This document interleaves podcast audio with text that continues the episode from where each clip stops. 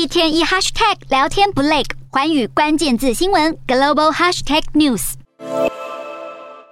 保加利亚的政坛动荡，国会在二十二号通过不信任投票，以一百二十三票赞成、一百一十六票反对，推翻了总理佩特科执政仅仅六个月的亲欧联合政府，而这也代表着可能提前举行大选。而会有这样的变故，原因是保加利亚传统上呢，选择与俄罗斯保持友善的关系，但是总理佩特科的立场却是亲欧洲以及亲北约，因此在俄国侵略乌克兰之后，佩特科的联合政府就出现了分裂。日前，保加利亚反智党这个 ITN 就宣告离开联合政府，有分析师就预测新政府将会采取更中立的对俄政策。